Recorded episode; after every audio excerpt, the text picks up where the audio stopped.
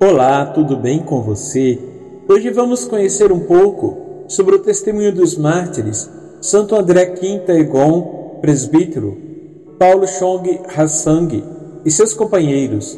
Eles foram testemunhas valentes da fé cristã na Coreia do Sul durante um período de perseguição intensa. André Quinta Egon foi o primeiro sacerdote coreano e dedicou a sua vida ao serviço do povo de Deus.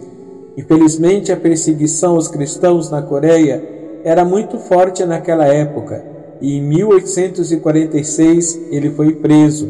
Ele foi torturado durante meses, mas nunca renunciou a Cristo. Em 1849 ele foi decapitado por sua fé.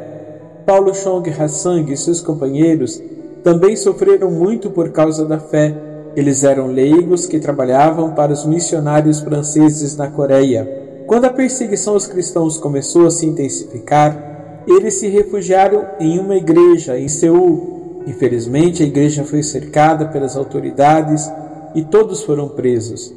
Eles foram torturados e pressionados a renunciar à sua fé, mas permaneceram fiéis até o fim. Paulo Chong Hassang e seus companheiros foram decapitados em 1839.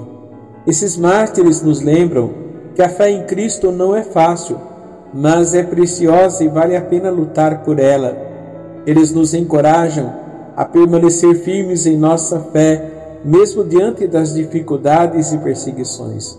Que esses santos mártires intercedam por nós e nos ajudem a crescer em nossa fé e no amor por Cristo. Amém. Abençoe-vos o Deus Todo-Poderoso, Pai, Filho e Espírito Santo. Amém.